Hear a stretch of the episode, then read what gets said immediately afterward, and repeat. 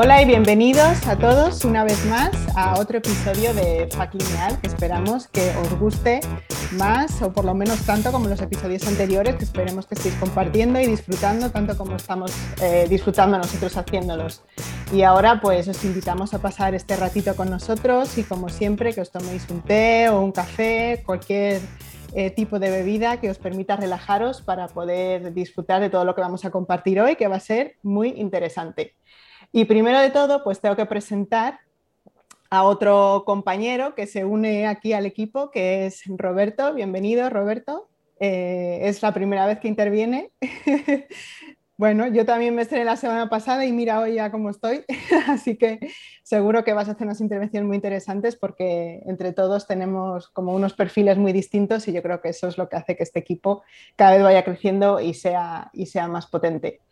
Y hoy pues tenemos también con nosotros a un invitado especial. Hoy vamos a hacer una entrevista y tenemos con nosotros a Mateo, que es eh, educador social, es jurista, tiene formación en derechos humanos y nos va a hablar de un proyecto que está a punto de lanzarse, que tiene muy buena pinta, que es muy circular y que cumple eh, todos los ámbitos que solemos buscar de social, ambiental y que se llama El Palé. Bienvenido, Mateo. Hola, buenas. Encantadísimo de estar aquí con, vosotros. Sí, darte por supuesto las gracias por, haber accedido a, este proyecto nuestro. Y nada, pues eh, queríamos empezar pidiéndote que nos cuentes un poquito así a grandes rasgos en qué consiste este proyecto. Estupendo. Pues el, el Palet es un proyecto que, está a punto de salir del horno. O sea, técnicamente aún no, no hemos abierto, no hemos empezado, pero sí que tenemos ya un poco la idea de lo que queremos que sea. Eh, esto sale del, Banco de los Alimentos de Lleida. Eh, nos dimos cuenta de que la situación eh, de pobreza alimentaria, de precariedad, nos gusta hablar de precariedad alimentaria, en la ciudad era, era grave y que además eso iba unido a, a una falta de educación alimentaria, no solo la precariedad alimentaria, sino también la falta de educación. Con todo esto eh, y con el sistema de distribución actual que estamos repartiendo en lotes, en cajas, eh, los alimentos a las personas que, tienen necesidad, se nos ocurrió poder mm, avanzar un par de pasos hacia adelante y, plantear un proyecto eh, que puede ser, como decías, mucho más circular, que pueda incidir en, diferentes aspectos, en el tema social, en el tema de salud y también en la cuestión medioambiental.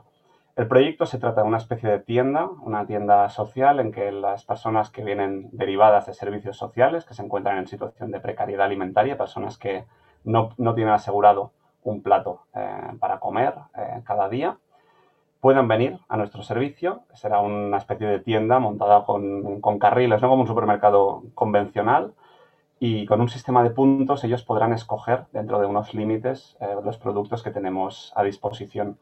De esta forma intentaremos que se responsabilicen mucho más de sus, de sus elecciones, eh, acompañarles también con un equipo de nutricionistas que va a hacer una planificación alimentaria eh, para ayudar en este, en este proceso de, adquirir competencias en cuanto a la elección de los productos. Y todo esto en clave eh, medioambiental, es decir, no solo ofrecemos más productos, no solo ofrecemos un acompañamiento que nos ayude a, a mejorar esta educación alimentaria, sino que también eh, estamos consiguiendo más productos de eh, productores locales, concretamente aquí en Lleida. Tenemos una, huerta eh, fantástica, fabulosa de fruta y verdura de, temporada de proximidad de kilómetro cero. Nos damos cuenta que muchos payeses, muchos agricultores están tirando fruta porque no tiene las condiciones perfectas, porque no tiene la forma perfecta, el color, el tamaño, etc. Y estamos pues, en contacto con ellos para conseguir que parte de ese producto eh, por un lado, nosotros podamos distribuirlo a estas personas y por otro, eh, en este mismo espacio eh, se ubique una especie de tienda para los vecinos y vecinas del barrio en que puedan comprar pues, este producto imperfecto de kilómetro cero de proximidad a muy bajo precio. De forma que también intentamos pues, desestigmatizar el colectivo de personas que necesitan de alimentos, necesitan de, un apoyo y que pueda ser un espacio compartido. Muy bien, muchísimas gracias por ese vuelo así por encima del proyecto. Desde luego eh, tocáis muchos puntos y bueno, no sé si queréis ya hacer alguna pregunta a Pedro y Roberto, porque yo desde luego tengo unas cuantas, pero si queréis empezar vosotros, Roberto, adelante, venga. Venga, em, no quiero entrar como negativo, pero ¿cuáles han sido las barreras que has encontrado ahí cuando empezaste a montar todo este concepto de, alimentación? Hay varias barreras. Yo creo que ha habido varias durante el proceso de, planificación y va a haber algunas más en el momento de la implantación que ya no, ya empezamos a, preverlas. En la planificación, eh, bueno, es, algo que no se ha hecho nunca, es, completamente, completamente innovador y por lo tanto también nos está costando un poco lanzarlo en el sentido de que hace falta cambiar un poco la perspectiva, la mentalidad dentro de nuestra propia organización y también con organizaciones con las que trabajamos, con las administraciones, convencerles de que esto es un, bueno, es un proyecto interesante, que vale la pena cambiar un poco la mirada, conseguir el dinero, porque esto es un proyecto más caro que el servicio de distribución que tenemos actualmente, por lo tanto también el tema económico es, es, un, es un hándicap que, bueno, hemos tenido que, batallar y que parece que ahora eh, vamos teniendo poco a poco la financiación. Y por último, también en el momento de la implantación, asumimos que será complicado de cara a los usuarios también el, cómo se adaptan a este nuevo sistema, ¿no? Están, están muy acostumbrados a recibir el producto, a recibir la, la caja, la bolsa de comida, eh, estar dos minutos en, en, la cola y llevarse la comida a casa. Y en este nuevo sistema nosotros les vamos a exigir mucho más como usuarios. Les exigimos que en vez de dos minutos estén media hora en el, en el servicio, ¿no? Que, que en vez de dárselo hecho tengan que ser ellos que se corresponsabilicen de su planificación, que tengan que pasar por una consulta, por alguien que les ayude ¿no? a, planificar a nivel nutricional. Por lo tanto, también intuimos que va a haber resistencias iniciales en ese sentido. Muy buenas chicos y chicas. Eh, bueno, Mateo, encantado y la verdad que lo primero, decirte que me hubiera encantado eh, escucharte en catalán como Ana, que de vez en cuando se le escapa, que es de Lleida también. Bueno, claro, Mateo viene recomendado por Ana, pero bueno, el castellano también nos vale. eh, si voleu puc parlar en català, lo que igual, igual no todo el mundo me entiende. Pero... Bueno, sí que es verdad que, que, como hay más oyentes que no saben catalán, igual es mejor en castellano. Eh, yo quería preguntarte ¿qué diferencia eh, exactamente al, proyecto eh, de, bueno, ya lo has dicho un poco, ¿no? Pero ¿qué, en esencia, ¿qué piensas que diferencia al proyecto de Palais de otros locales, otros bancos de alimentos? Eh, yo creo que la, diferencia fundamental, es decir, nosotros cuando hemos, cuando hemos lanzado este proyecto hemos investigado bastante, nos hemos recorrido muchos de los servicios de distribución que están actualmente funcionando en Cataluña y el, paso uno, digamos, es pasar de una distribución en lotes a una distribución en que el usuario pueda escoger. Ese sería el, paso número uno.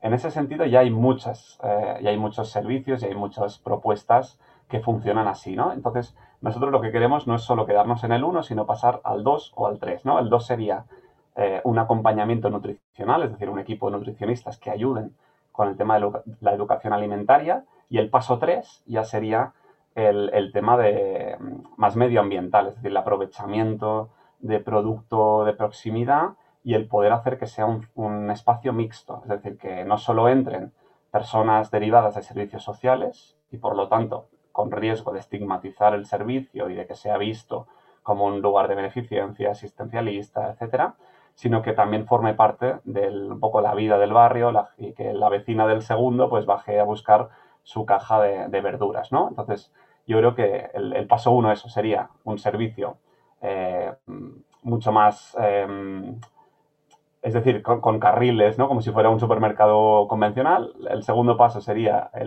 la parte nutricional y el tercer paso ya sería, pues, el tema medioambiental y, el espacio mixto. ¿Dirías que, es un, que el proyecto tiene una estructura menos caritativa y más eh, solidaria de alguna forma que otros bancos de alimentos tradicionales? Yo, no hablaría en términos de solidaridad, sino, sino en términos de más de dignidad. Es decir, eh, nuestra idea, nuestro objetivo es que sea menos asistencialista. Yo creo que los servicios sociales en general y la acción social tiene que mm, tiene buscamos una tendencia a, ser cada vez menos asistencialistas y empoderar más a la persona. Es decir, que la persona se, responsabilice o se corresponsabilice de, los servicios y de sus derechos que tiene que, ejercer junto con sus deberes, ¿no? Y en ese sentido, pues nosotros igual, igual no hablaría eso tanto de solidaridad, pero sí de, sí de dignidad, o sea, que tener que el acceso a los alimentos sea mucho más digno. Pues genial, la verdad que muy, muy interesante, sí, sí. Una, pregunta, en la parte de selección de, las materias primas, de selección de tus proveedores, eh, comentaste eh, ahí que tenían una huerta, comentaste el kilómetro cero, son palabras para, para nosotros como estudiantes de, economía circular, son palabras importantes. Eh, sin embargo, a veces los criterios son un poco difusos. Entonces, lo que te quería preguntar es, los criterios que ustedes tienen para seleccionar la comida que ustedes después, después van a entregar o seleccionar esos alimentos. Tienen una serie de criterios que exigen cierta, por ejemplo, distancia eh, de origen hasta consumo, eh, por ejemplo, eh, productos genéticamente modificados, o bueno, no sé, varios criterios que pueden, puedes capaz que comentar de que ustedes pueden llegar a tomar para seleccionar esos proveedores la pregunta es interesante. Es decir, desde eh, a día de hoy, en la forma como hemos trabajado hasta ahora en, el banco de alimentos, ha sido difícil establecer ese tipo de, criterios, porque al final nos encontramos que hay una urgencia, hay una emergencia alimentaria, ¿no? Y compramos eh, cantidades ingentes de, comida y, hasta ahora no se ha tenido muy en cuenta ese criterio. En este nuevo servicio que vamos a abrir pronto, eh, nuestra idea es empezar a implantar ese tipo de criterios, ¿no? Y esta idea de, poder abastecernos también con, fruta y verdura local y también que sea imperfecta para poder darle ese valor y para poder recuperar esa comida que en principio se, se perdería. Es decir, son, son alimentos que, se perderían. Estamos intentando cada vez más establecer ese tipo de criterios y ante dos opciones, pues optar eh, por una producción local, de proximidad, de temporada, etcétera porque también creemos que eso redunda eh, en una mejor salud, en una mejor eh, alimentación y por otro lado la cuestión ambiental que es evidente. Hola Mateo, mm, yo quería proponerte una pregunta, quizás soy la que más sé a nivel del lugar. Um, uno de los grandes problemas que hay en Lleida, Lleida ciudad, exactamente son los temporeros, que ahora es época y tú lo has tratado también. Quería preguntarte, enfocando en esto, si tú crees que, por ejemplo, este proyecto, el Palet, enfocado en los temporeros, que es un punto muy problemático, sería uno de los puntos favorables en que Lleida podría tener éxito, porque tenemos que decir la verdad, Lleida en sí es pequeño, no es una ciudad grande, y una idea como esta realmente se podría extrapolar perfectamente a una ciudad mucho mayor. Sí, eh, bueno, como bien sabes, Ana, el, tema de los temporeros es, el tema de cada, verano, ¿no? Porque aquí en, Lleida tenemos muchas hectáreas de, huerta. Eh, necesitamos cerca de 25.000, 30.000 temporeros en estas épocas que ya están, ya están aquí. Nuestra población es de 130.000 en la ciudad y 400.000 en la provincia. Pues imaginaros lo que significa que de repente, de un día para otro, vengan 30.000 personas ¿no? a trabajar aquí. Entonces, bueno, se, se nota desde luego cuando, cuando llegan y, es un tema que es, que es, recurrente porque creo que como las administraciones están, están fallando o no están resolviendo, no están aportando suficiente, em, suficientes recursos como para poder em, solucionar el problema que tenemos con, bueno, con, con, el alojamiento, con la manutención, con, con la comida, con el espacio para, para, vivir, etc. Entonces, en cuanto, a la, en cuanto al servicio y si podría tener relación, desde el Banco de Alimentos eh, siempre se ha colaborado en las campañas de fruta porque ha sido, ha sido necesario. Es decir, nos encontramos que hay mucha gente que viene sin trabajo, que viene sin, eh, muchas veces sin papeles también, sin alojamiento, sin un lugar donde estar, ¿no? Entonces, por lo tanto, el, Banco de Alimentos siempre está en las situaciones de, emergencia. En cuanto a nuevo recurso, yo lo veo más complicado porque se plantea em, más en clave de, una cierta regularidad. Es decir, los usuarios que nosotros vamos a atender los queremos atender con, unos mínimos de calidad, con un mínimo de seguimiento, de acompañamiento y por lo tanto eso exige también que sea un perfil de usuario que se pueda mantener eh, en el tiempo, ¿no? que venga una vez cada 15 días, cada mes, y podamos hacer un seguimiento. Por lo tanto, el, tema de los temporeros eh, está ahí siempre. Desde el Banco de Alimentos se, da apoyo a, la cuestión de los temporeros, pero no sería el perfil de persona que, atenderíamos en este nuevo servicio. Pues eh, yo quería, ya que hemos empezado a hablar de, la parte productora, ¿no? de la parte más eh, agrícola, eh, porque a mí desde luego es em, uno de los, de los temas que, me, que, siempre me choca y me llama muchísimo la atención ¿no? y, que es una parte esencial de vuestro proyecto, es el tema del desperdicio alimentario. ¿no? A mí me parece casi perverso ¿no? que, estemos tirando alimentos eh, simplemente por, su estética ¿no? Porque, y que sean perfectamente eh, saludables. Entonces, eh, yo ahí te quería hacer una pregunta y bueno, y mis compañeros también, no sé si quieren entrar un poco también a, debatir sobre este tema, pero sí si tenéis alguna eh, previsión del impacto que podéis tener como proyecto, previsión, claro, porque todavía no estáis en marcha, en cuanto a cuánto, por ejemplo, fruta o verdura podéis recuperar, eh, con, o sea, cuál sería vuestro impacto en, esta problemática, si tenéis alguno, algo ya eh, calculado más o menos. Pues a, nivel cuantitativo no, no, tenemos aún una previsión, es decir, estamos precisamente entrando en contacto con esos productores o esos posibles eh, colaboradores para, poder iniciar el servicio y aún no tenemos datos eh, concretos. Pero sí que tenemos la intuición de que con, los productores que estamos, que estamos hablando em, sería suficiente, es decir, tendríamos suficiente fruta y verdura como para abastecer un servicio que pueda dar, eh, ofrecer comida a unas 125 familias a la semana. Es decir, que podríamos llegar a cubrir eh, la, parte de fruta y verdura, de hortalizas, de 125 familias. Entonces, eso más o menos puede dar un poco la, idea de, la cantidad que estamos hablando. ¿eh? Por lo menos esa es nuestra, nuestra voluntad, que vamos a atender esas 125 familias, que al cabo del año serían unas 7.500 mm, personas más o menos, porque son familias que eh, vienen de forma cíclica, ¿no? Más o menos en el año 2020 atendimos unas 7.500 personas en la ciudad de Lleida.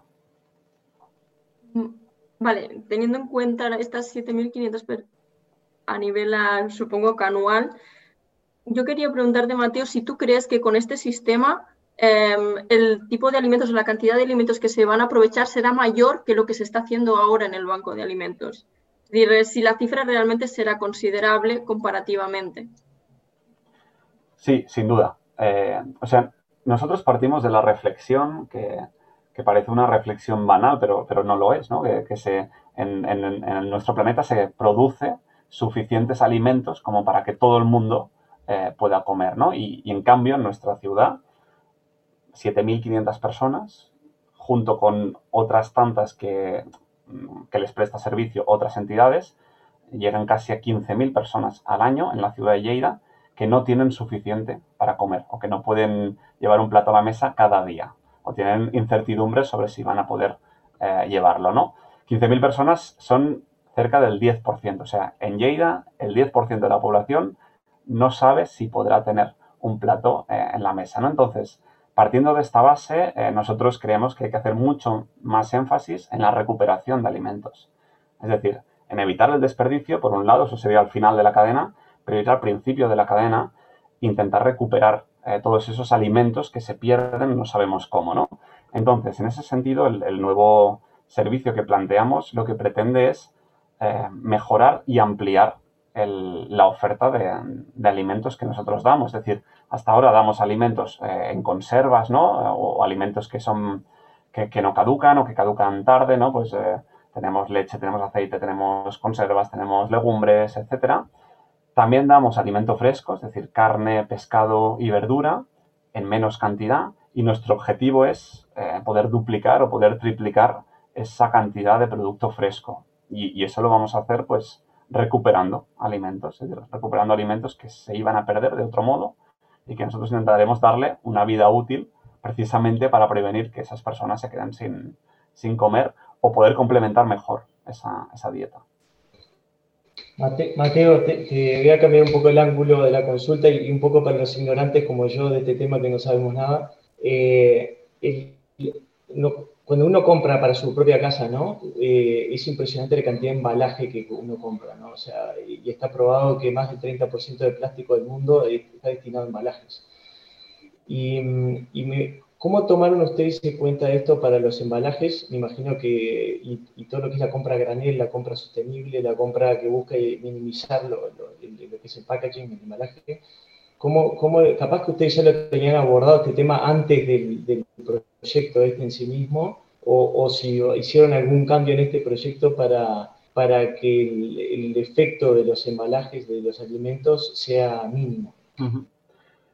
Sí, eh, el, tema del, tema de los embalajes es, es terrible, ¿no? Porque tú vas al, al súper y te encuentras la, mayoría de productos casi no tienes ni opción porque están, están con, cantidades de, plástico enormes. Eh, en nuestro caso, los productos que, recibimos de la Unión Europea, de las recogidas de supermercados, de grandes em, producciones que no se pueden vender y que llegan al banco de alimentos, en esos casos nosotros no tenemos margen de, actuación. Es decir, muchos vienen en bases individuales, en bases con mucho plástico, en bases eh, que ya vienen pues, em, predeterminados de fábrica. ¿no?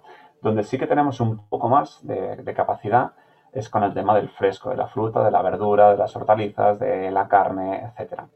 Ahí sí que como compramos o recibimos cantidades muy grandes de producto, los productos no vienen envasados individualmente y en eso sí que, sí que ganamos, ¿no? porque nosotros hacemos el reparto y en ese reparto eh, no utilizamos eh, ni bolsas de plástico porque lo repartimos en cajas de cartón que tenemos a, montones ¿no? y, el producto va eh, tal cual. O sea que en ese sentido sí que, sí que funcionamos más o menos bien, no porque nosotros queramos, sino porque las condiciones que, eh, con las que trabajamos ya son, ya son esas, ¿no? Y el objetivo también es pues intentar cada vez reducir más, ¿no? Y poder implantar igual la, la, cultura de que las personas que vengan a este nuevo servicio pues pueden traerse su bolsa de tela, que pueden traerse su propio eh, embalaje, ¿no? Para que, para que puedan llevarse el producto de una forma mucho más sostenible. Yo no sé qué, qué, pensáis vosotros, pero yo escuchando todo lo que dice Mateo, y acordándome un poco del, del, episodio anterior que grabamos sobre los ODS, yo aquí, vamos, veo como muchos de los numeritos y colorines ahí, ahí marcados. No sé si os atrevéis a hacer así una, una porra rápida de a ver cuántos ODS. Hombre, y además, siendo también jurista, siendo también jurista y, y especialista en, en, derechos humanos, por supuesto, los ODS seguro que los tiene eh, los tienes, Mateo, más que vistos. Caramelitos de colores. Es un, regalito, un regalito esto, sí. Sí, bueno, los ODS, la verdad es que el, proyecto eh, tiene como muchas patas, ¿no? Y toca, toca muchas cosas. El, a ver, el ODS 1, el del fin de la pobreza, es uno de los objetivos del, del Banco de los Alimentos, ¿no? Si, si no hubiera pobreza, y en este caso si no hubiera pobreza alimentaria, no existiría el banco de alimentos. El segundo también, hambre cero, o sea, también es el, la razón de, existir. Luego también, pues el de salud y bienestar. Eh, estamos intentando cada vez más vincular la precariedad alimentaria con la, con la salud, ¿no? O sea, que, esa precariedad alimentaria muchas veces tiene consecuencias en la salud y de hecho estamos colaborando con la Universidad de Lleida en un proyecto muy bonito en que se está eh, tratando de identificar qué efectos tiene una, una falta de, una falta de alimentación saludable o una alimentación basada en según qué productos eh, y qué efectos tiene sobre la salud, ¿no? Por lo tanto, también salud es uno, es uno de ellos. El número 10, reducción de, la de las desigualdades, eh, también es un objetivo básico para nosotros el, el poder reducir esas desigualdades y que, y que, poco a poco nuestra tarea no sea tan, tan imprescindible. Luego también, pues el, el 12, el, la producción y consumo responsable, que sé, supongo que lo tenéis eh, ya oídísimo y lo tenéis súper a la orden del día. Intentar consumir y, y, producir de forma más, más responsable y sostenible. Y por, ulti por último también el 13, el de acción por el clima, en el momento en que intentamos recuperar alimentos y intentamos pues que toda la cadena sea mucho más eh, sostenible y que no se desperdicie, pues también hay ahí una parte de, de acción por el clima. Una, una última pregunta por, de mi parte. Eh, ¿Puedes, no sé si por la ley de protección de datos o no, ¿puedes eh, tener trazabilidad de, de, las selecciones de alimentos que ha tenido una familia y en función de si, por ejemplo, tienen una dieta muy cargada en carbohidratos o demasiado cargada en, determinado, eh, dar recomendaciones o no se puede o es infringe la ley de protección de datos. La verdad que no la desconozco. Hmm. Sí, en el, en el propio espacio habrá un equipo de nutricionistas que se dedicará a atender de forma individualizada a las familias.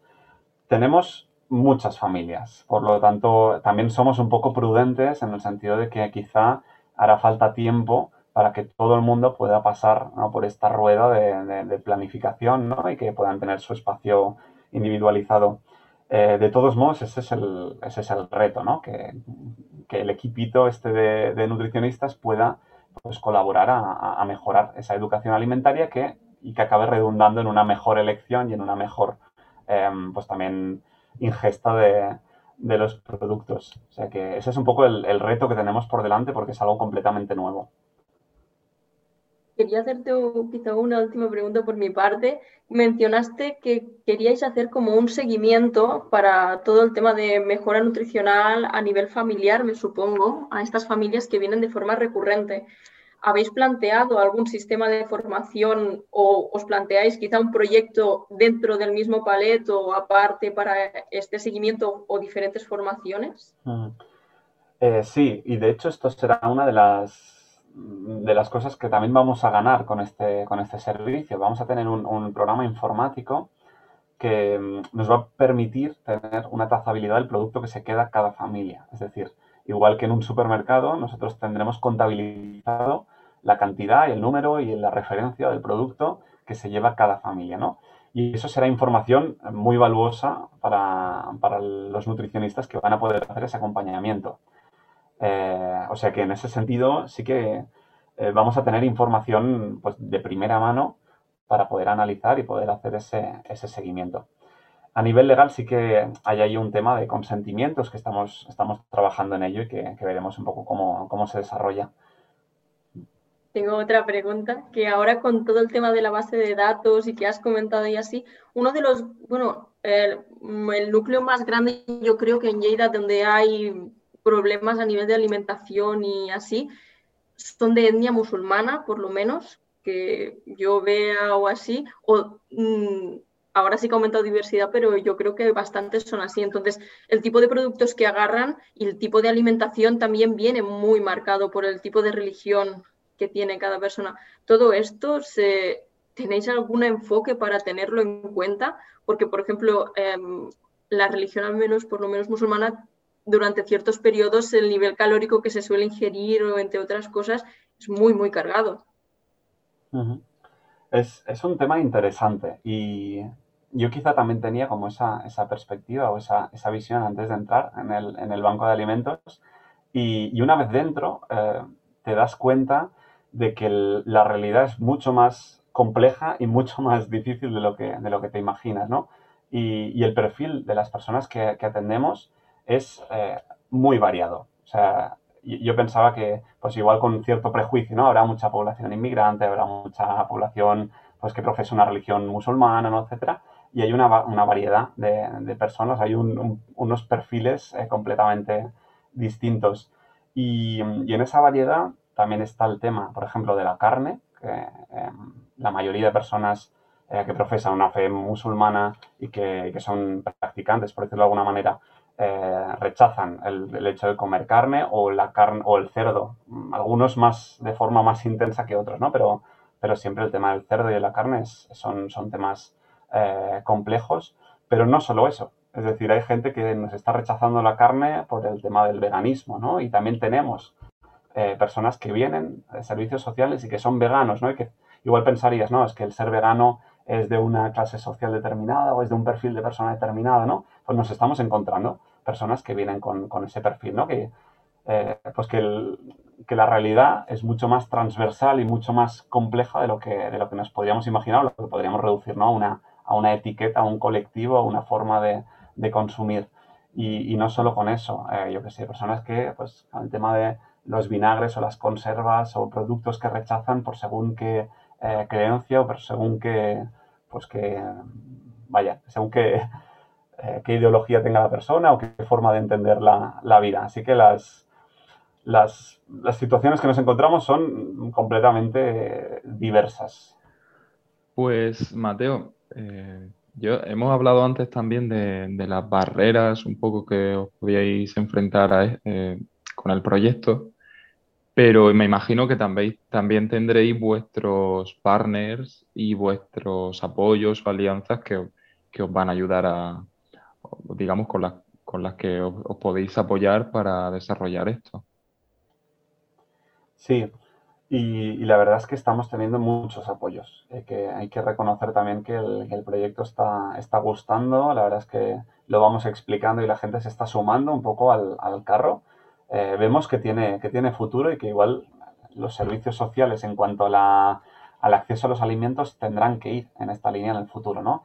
Y en ese sentido, pues tanto las administraciones, el ayuntamiento está colaborando, está en primera línea también apoyando el proyecto, la Diputación, eh, tenemos también contactos un poco eh, más arriba que, que, también nos están pues ayudando, luego entidades locales, asociaciones de vecinos del propio barrio donde vamos a estar, la Universidad de Lleida, entidades también que se dedican al tema social y que también nos están dando su apoyo en este proyecto, los, la agrupación, la asociación de, de agricultores de aquí, o sea que, bueno, tenemos tenemos eh, buenas, buenos contactos y tenemos buenas sinergias con, la gente con la que estamos colaborando y bueno, eso es, positivo de cara a empezar algo tan ambicioso. Claro, entonces el ODS 17, no sé si lo has dicho antes, pero igual... Ese no lo he dicho. Pues tendrías, que, tendrías que incluirlo también, ¿no? Porque tremenda alianza. ¿eh? Genial. Yo creo que le acabáis de lanzar un caramelito ahí, modo de a ver si lo pilla. Pues Mateo, yo con esta nota positiva de todos los que os están apoyando, creo que es el momento perfecto para, empezar así a recapitular, aunque yo creo que según vamos tirando del hilo de lo que nos vas contando, como que nos entran ganas de contar, de, preguntarte más cosas. Así que yo te lanzo aquí el órdago de una segunda visita cuando ya llevéis el proyecto en marcha ya unos meses y eso, y así a lo mejor pues nos puedes contar qué tal ha ido la experiencia. Eh, porque bueno, no sé, en media hora es que hemos hablado de tantas cosas, hemos hablado de, bueno, de, por supuesto de medio ambiente, de recuperar alimentos, de darle otra oportunidad a esos alimentos feos y también de darles ese apoyo económico a los agricultores, dándoles salida a su producción. Hemos hablado de, salud, que me parece un ángulo muy interesante que aportáis vosotros, de, permitir que la gente tenga acceso a, dietas más, más equilibradas y por supuesto la parte social Em, de, inclusión, de desestigmatizar y de incluso de, empezar a cambiar mentalidades ¿no? y, de, nuevos sistemas de, dar vuestros productos, pero también de que la sociedad, ¿no? como que no sean eh, cosas que suceden en, otro rincón de la ciudad donde va la gente a coger los alimentos, sino que sea algo que se, normalice y que todos podamos participar.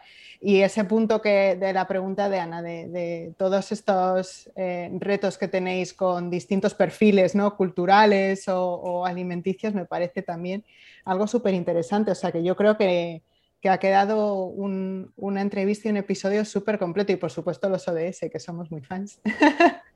Entonces, eh, ya para terminar, y, pues tenemos que cerrar como siempre con, una parte porque nadie es perfecto y todos tenemos nuestros pecados lineales. Y, como la fruta y la verdura, no son perfectas, pero las aceptamos. y las aceptamos, nos aceptamos tal y como somos. Así que eh, Roberto, te toca estrenarte y confesarnos cuál es tu, pecado lineal.